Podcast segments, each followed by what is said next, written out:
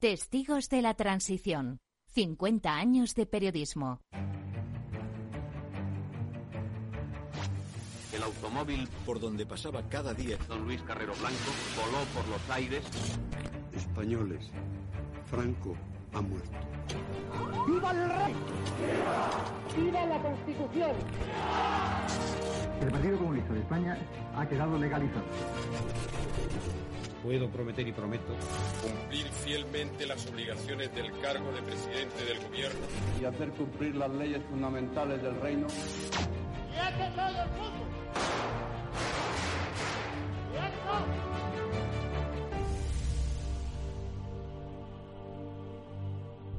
Todos los miércoles a medianoche en Capital Radio. Un encuentro con los periodistas que vivieron la historia en primera persona. Neynor Homes les ofrece inversión inmobiliaria con Meli Torres.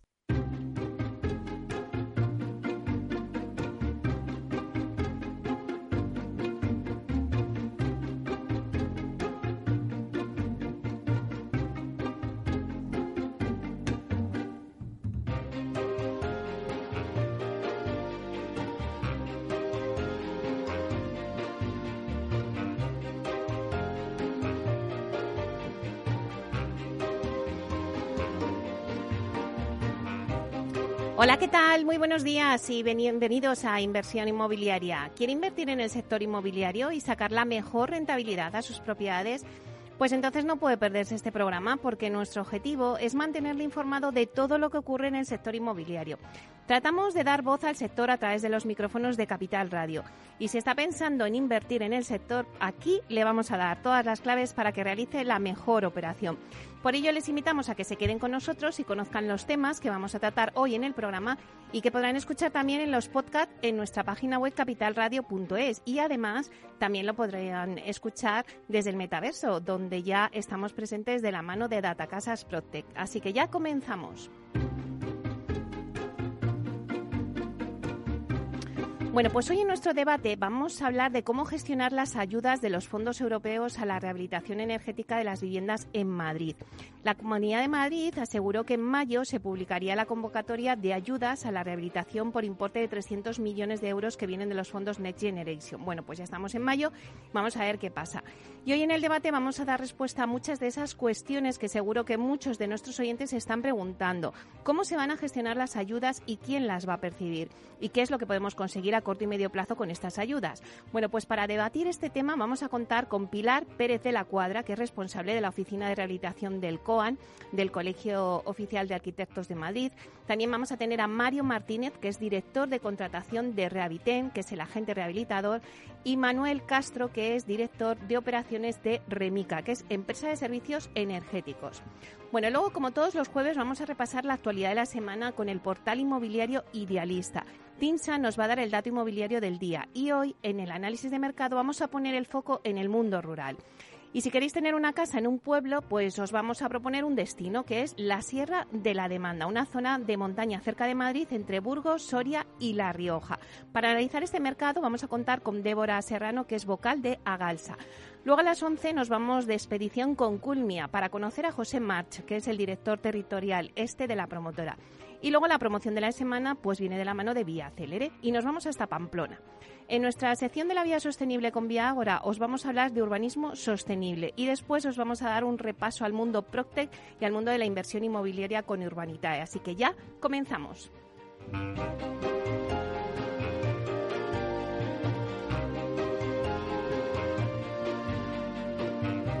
Inversión inmobiliaria con Meli Torres.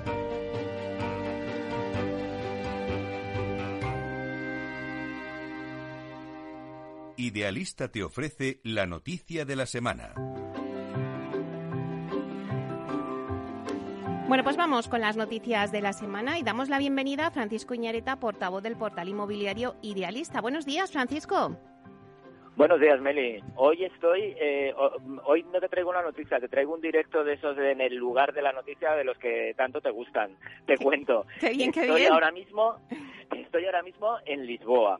Estoy en 25 minutos, son las 9 y 35 según mi reloj, en 25 minutos se abre el SIL, el Salón Inmobiliario de Lisboa, en la Feria Internacional de Lisboa.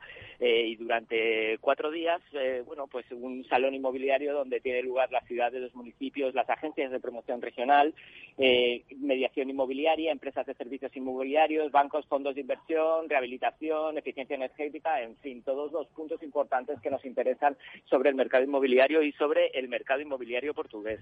Ya sabes que en Idealista no solamente trabajamos en España, también operamos en el mercado portugués y en el mercado italiano, donde también somos líderes y nosotros hemos querido estar presentes en esta feria.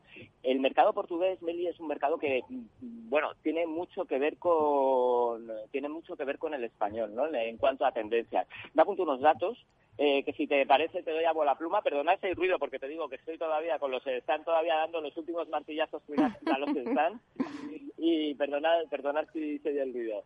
Eh, mira, eh, en Portugal se vendieron en 2021 170.000 casas, que es un 21% más que el año anterior, según el Instituto de Estadística Portugués. Eh, a ver, vamos a venta. En Portugal los precios han subido un 6,8% en el último año, un 6,8% en el último año. Si vamos, atendemos a la variación trimestral ha sido de casi un 2%, un 1,9%. Eh, ojo que el 14% de la oferta tarda menos de 7 días en venderse. Vamos a mirar las capitales. He querido seleccionar cuatro capitales: Lisboa, Porto, Faro y Braga, probablemente las cuatro eh, capitales más importantes de Portugal. Eh, el crecimiento de los precios en Lisboa ha sido un 4,5% anual. En Porto crecieron un 2,5%, en Braga un 7,5% y en Faro, eh, la capital del Algarve, un 10,9% en este último año. ¿Qué es lo que ha pasado con la vivienda? Pues se ha pasado lo que está pasando en España, está desapareciendo, está después de la pandemia está filtrándose toda la oferta. Ha bajado un 13% en un año si comparamos el primer trimestre de 2022 frente al primer trimestre de 2021. ¿Dónde es donde más ha bajado? Pues eh, igual que decíamos que en Faro había subido un 11%, pues en Faro es donde más ha bajado. Bueno, un 19% en Faro, un 20% en Braga. En Lisboa la caída del stock ha sido un 12%, que es el mismo porcentaje, ese 12% que comparte con Porto. La rentabilidad de la vivienda en el primer trimestre de 2022 está en el 5,6%. Eh, las capitales analizadas es ligeramente inferior. En Lisboa estamos hablando de una rentabilidad del 3,2, en Porto estaríamos hablando de una rentabilidad del 4,7, un 5,7 para Braga y el 4,8 para Faro en Algarve. En el alquiler, eh, si vamos a mirar los precios del alquiler, los precios han subido un 0,5% en el último año, una variación trimestral de 2,1% atendiendo a este primer trimestre del año. El 30% de la oferta Meli se alquila en menos de una semana.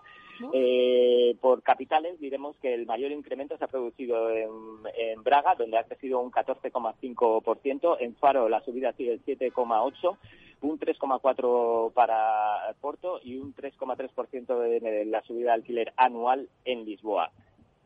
Y ya para terminar, la demanda internacional muy fuerte, muy potente. ¿De dónde viene? Pues principalmente de Brasil. El 14% de la demanda internacional de vivienda en Portugal eh, son personas, familias, fondos brasileños. El 12% Francia y el 10% Estados Unidos. Así que nada, estaremos muy atentos de ver qué es lo que pasa en los próximos cuatro días y espero poder contártelo la semana que viene.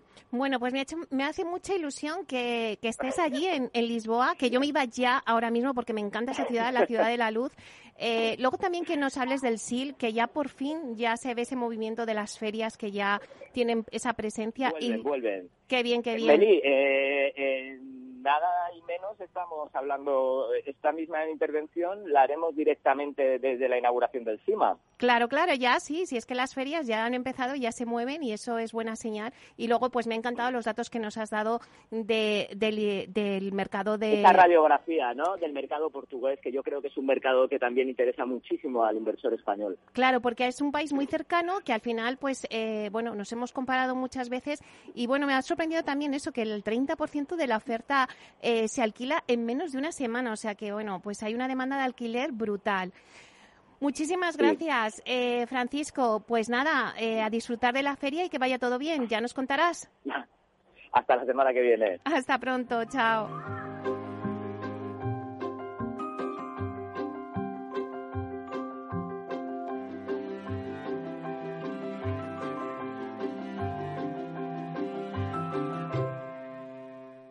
El dato del día con Tinsa.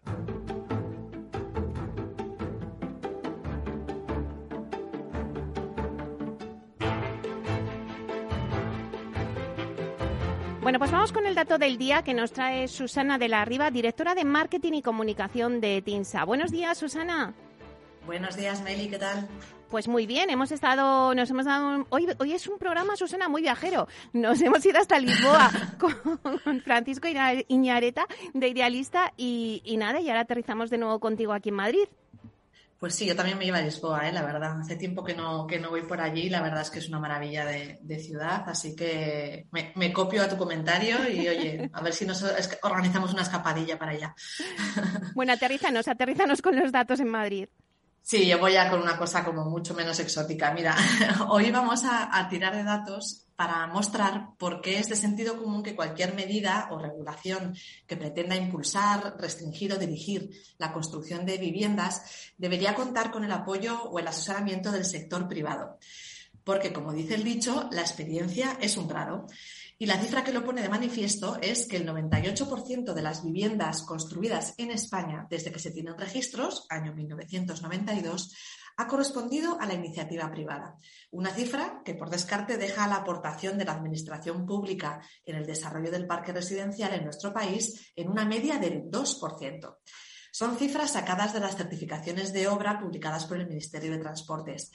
Si miramos únicamente el último año, 2021, el 97,6% de los edificios residenciales con certificado final de obra fue impulsado por la iniciativa privada frente a un 2,4% por el sector público. Se trata de una proporción bastante estable en los últimos 30 años. Desde 2017, la promoción pública de vivienda en España se ha movido siempre en una horquilla entre el 2 y el 2,7% del nuevo parque construido.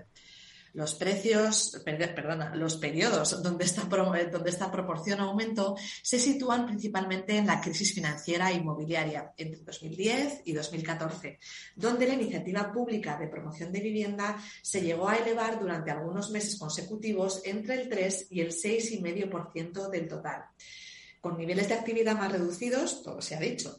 Y al contrario, en el periodo entre 2001 y 2008, donde se encuadra la burbuja inmobiliaria, la aportación pública no alcanzó ni siquiera el 2% y en ciertos meses ni siquiera el 1% del total de las nuevas edificaciones. Bueno, que vemos que en los momentos de boom es la iniciativa privada la que fundamentalmente está tirando del, del mercado de construcción. Volviendo a la foto global de los últimos 30 años, que con la que arrancamos la sección, dentro de los edificios visados de manos de la iniciativa privada, el protagonismo lo, ostenta mayoritariamente las personas físicas y comunidades de propietarios, lo que conocemos como autopromoción. Dos tercios de los visados de edificios residenciales se llevaron a cabo bajo esta fórmula. A continuación, las sociedades mercantiles firman una cuarta parte de los edificios y con un menor protagonismo las cooperativas, con un 0,9% y otras fórmulas, esta especie de cajón desastre que siempre hay en la estadística, que es, representaría un 2,4%. La razón de la exigua aportación de los entes públicos al parque residencial, centrado en la vivienda protegida, como sabemos, ha sido la falta de dotación presupuestaria. Pasados los años del desarrollismo, allá por la década de los 60, con la construcción de millones de nuevas viviendas para familias que emigraban del campo a la ciudad, lo cierto es que no se ha destinado presupuesto público para producir viviendas de manera consistente. Estas partidas presupuestarias tendrían que ser elevadísimas porque la, la producción de vivienda tiene unos costes, como sabemos, muy altos. De hecho, la vivienda es uno de los bienes más caros, si no el más caro, que una persona va a adquirir a lo largo de su vida el destino de los presupuestos públicos tomó otras direcciones y la actividad promotora quedó en manos de la inversión privada. Así que ya ves, Meli, que el hecho de que la iniciativa privada haya impulsado un 98% del parque residencial de media en los últimos 30 años parece una razón de peso para pensar que a la hora de buscar soluciones y legislar en materia de vivienda se tiene que tener en cuenta las consideraciones y la experiencia del sector promotor nacional que al final es el encargado de proporcionar vivienda a la sociedad a cambio de un precio adecuado, que es el objetivo que se persigue en este, en este segmento. Pues la verdad es que Susana nos ha traído un dato muy interesante, ese 98% de aportación de la iniciativa privada en el sector de la promoción de viviendas frente a ese 2,4% eh, por el sector público. Bueno, pues ahí quedan los datos. Muchísimas gracias, Susana. Nada, gracias a ti, un abrazo, hablamos la semana que viene. Hasta pronto. Chao.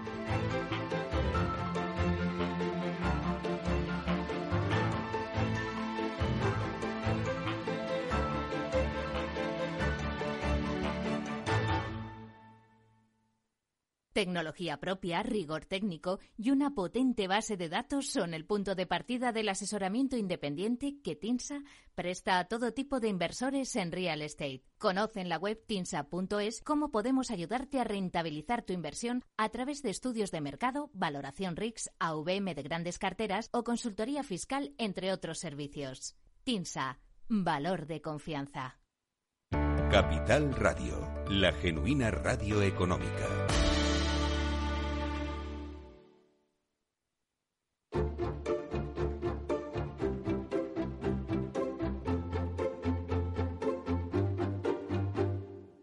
Inversión inmobiliaria con Meli Torres.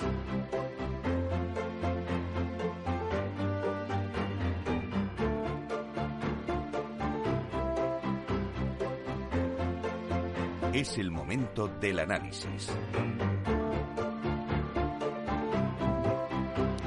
Bueno, pues hoy en inversión inmobiliaria hemos querido viajar al mundo rural. Y si queréis tener una casa en un pueblo, os vamos a proponer un destino, la Sierra de la Demanda, una zona de montaña cerca de Madrid entre Burgos, Soria y La Rioja.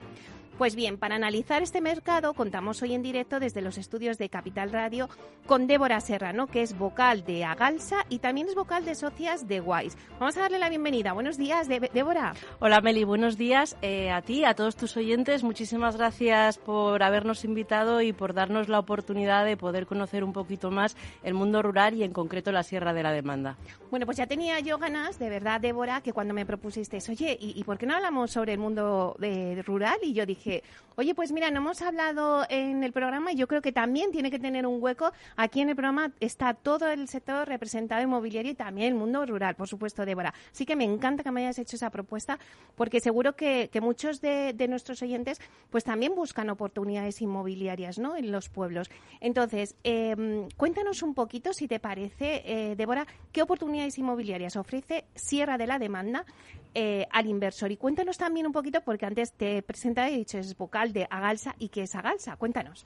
Bueno, pues Agalsa es el grupo de acción local que actúa en el territorio de la Sierra de la Demanda, en la parte del sureste de Burgos, eh, desde hace más de 25 años, con el objetivo de desarrollar socioeconómicamente la zona, apoyándose en la colaboración público y privada y social de todos los agentes. Por nuestra naturaleza apoyamos proyectos de desarrollo rural con los fondos que gestionamos, que fundamentalmente son los fondos líder. Hemos apoyado más de 700 proyectos en los últimos años y, sobre todo, en los últimos años estamos más centrados en estos proyectos de repoblación. Intentamos no solo fijar población, sino atraer a nuevos pobladores, nómadas digitales, emprendedores o personas que quieren iniciar ese nuevo modo de vida en lo rural. Y para ello la parte, una de las partes fundamentales es la vivienda y ahora estamos en distintos proyectos y programas para ayudar a esas personas a que la vivienda no sea un hándicap para venirse a la Sierra de la Demanda. Claro, y entonces, eh, ¿qué oportunidades inmobiliarias ofrece Sierra de la Demanda al inversor? Débora. Pues mira, el parque inmobiliario que ofrecen tanto las agencias inmobiliarias como los particulares es muy variado. Se pueden encontrar buenas oportunidades tanto si buscas una vivienda para entrar a vivir como si lo que buscas es rehabilitarla a tu modo y estilo. Podemos encontrar casas singulares en muy buen estado de conservación, con terreno de esparcimiento tipo casas singulares, las famosas casas y casanos de pueblo de piedra, las de adobe con entramado de madera natural, las casas rurales, unifamiliares de tipo medio, pisos en distinto estado de conservación. A nivel técnico podemos encontrar oferta para estrenar, eh, pues porque han hecho ya los propietarios una rehabilitación, pero también hay para rehabilitar parcial y completamente, pasando por toda la gama de estado medio y normal de conservación. Por ejemplo, en uno de los portales de más relevancia del sector podemos encontrar más de 291 unidades. El precio medio se sitúa en torno a los 95.000 euros, pero es cierto que la dispersión es muy alta porque podemos encontrar entre los 5.000 y los 575.000 euros. Obviamente, los más bajos son para viviendas que necesitan una rehabilitación total, que realmente lo que estás es como si estás comprando suelo para hacerte una vivienda y los más altos para estas viviendas singulares que decíamos. Pero si lo que buscas es una vivienda para entrar a vivir ya en un buen estado de conservación, podemos encontrar también casas y pisos en torno a los 40 45 mil euros. Bueno, pues la verdad es que son, son cifras que, que, son asequibles. Además es que está al lado de Madrid, o sea que es que en dos horas te has puesto allí. Y luego, sobre todo, pues una vez que ha pasado todo este tema del COVID, ¿verdad? Lo que apreciamos, eh, esa vuelta, ¿no? A los pueblos, a, poder tener una casa con un espacio eh, en libertad y, y, al aire libre. ¿Por qué es interesante, eh, Débora, comprar en Sierra de la Demanda? Bueno, pues aparte de las oportunidades inmobiliarias, la Sierra de la Demanda es de una gran riqueza turística. Tiene mucha historia, cultura, arqueología y deporte en la naturaleza de alta montaña. La diversidad de municipios que se incluyen en este territorio también es muy alta, con lo cual pensamos que cualquier persona o familia puede encontrar ese lugar y ese municipio que más se adecue a sus necesidades y su forma de entender la vida. Son unos 114 pueblos en un territorio de unos 1.949 kilómetros cuadrados que para que nos hagamos una idea, es como toda la extensión de toda la provincia de Guipúzcoa.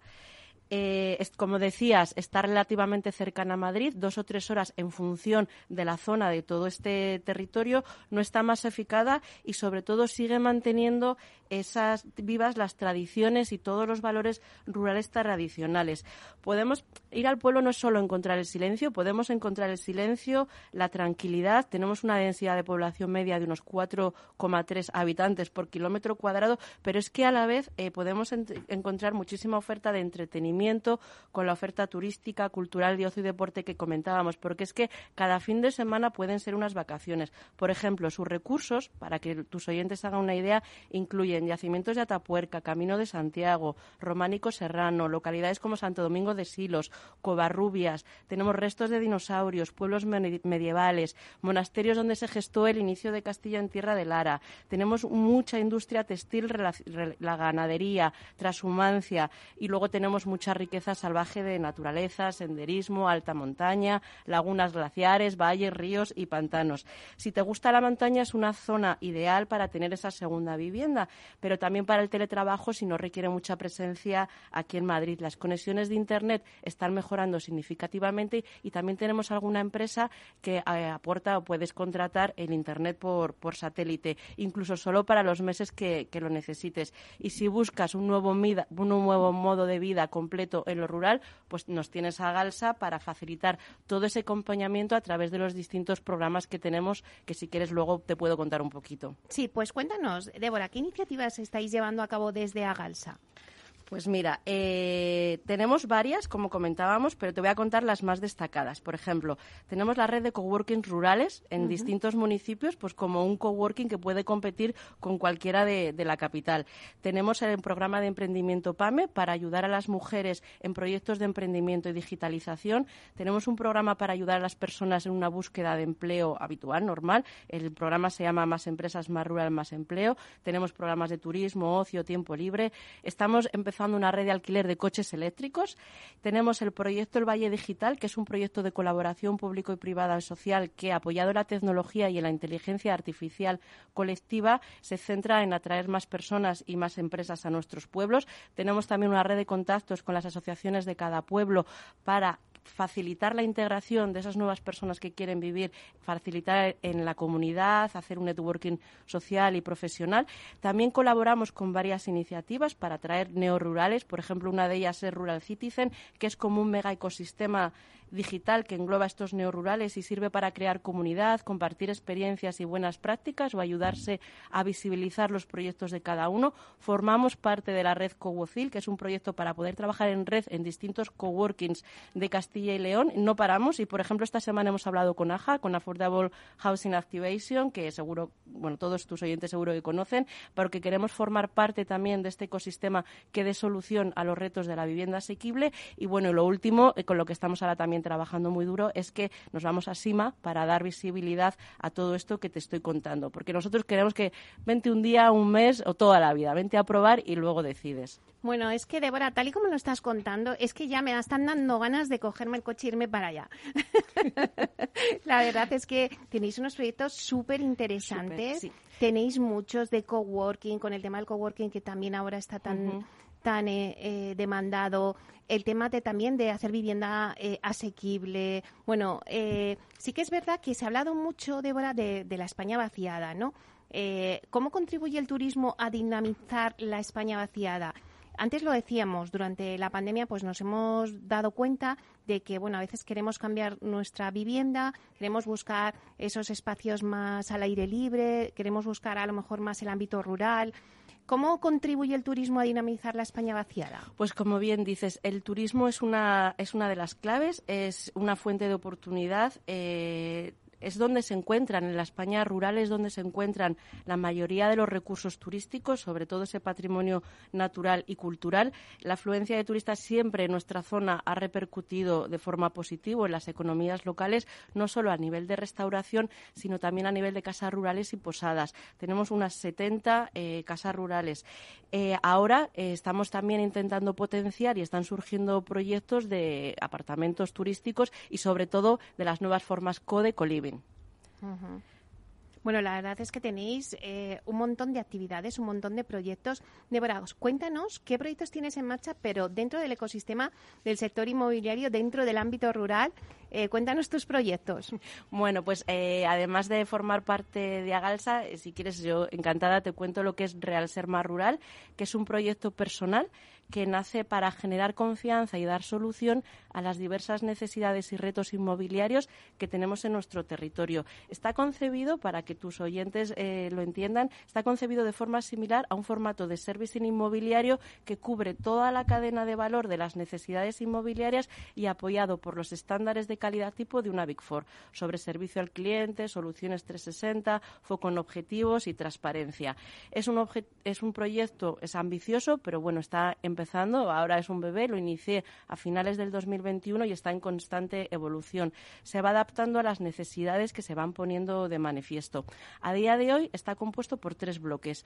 Uno de ellos es la difusión de la opinión de los expertos del sector sobre los temas que nos preocupan y los retos que tenemos por delante. Hablar de inmobiliario, pero con expertise y con conocimiento de causa. Otra área es la visibilización de los proyectos y empresas del territorio que están relacionados con el inmobiliario para facilitar esa experiencia cliente alguien que tiene de fuera, que tiene una necesidad inmobiliaria, para facilitar el que pueda llegar a esas empresas que le puedan cubrir cada una de las partes de la cadena de valor. Porque hay veces que si no estás allí es muy complicado dar con la empresa que necesitas, sobre todo porque la mayoría no están digitalizadas. Entendiendo digitalizadas, por lo menos por tener una página web que sea visible y accesible a través de Internet. Y el proyecto quiere hacer eso, dar visibilidad a todas las empresas y, si no, por lo menos tener chequeadas y controladas cuáles son de cara a que si alguien llama, poderle poner en contacto con lo que necesite en cada pueblo. Y luego la generación de nuevos proyectos y líneas de negocio que son necesarias y ahora no están presentes. Por ejemplo, la figura del agente rehabilitador, de la que tanto estamos hablando, y la creación de ese parque de mercado alquiler organizado. Para el agente rehabilitador ya estoy empezando hablar con diversas empresas que, del sector para generar colaboración o alianzas estratégicas y luego el siguiente paso ya será generar ese mercado de alquiler organizado. El fin de Real Serma es que entre todos, aportando cada uno lo mejor que sabemos hacer, logremos que la vivienda no sea la causa para no venirse a la sierra de la demanda. Bueno, la verdad es que, Débora, tienes un montón de proyectos. A mí me da mucha pena porque es que se nos acaba el tiempo y yo es que te podría tener aquí toda la mañana contándome pues encantada de venir cuando quieras. Pero eso te voy a decir que, bueno, eh, como tienes muchos proyectos, yo creo que merece la pena que, los vayamos tocando según vayas avanzando, ¿vale? Y, nos has dado esa pincelada que yo creo que, que se queden todos nuestros oyentes con que es interesante comprar en la Sierra de la Demanda por todas las causas que has dicho. Muchísimas gracias, Débora Serrano, vocal de Agalsa y también vocal de Socias de Guays, que también estáis ahí haciendo un impulso por la, por la mujer dentro del sector inmobiliario. Pues un placer, Débora. Igualmente, muchas gracias y feliz día. Igualmente, hasta pronto.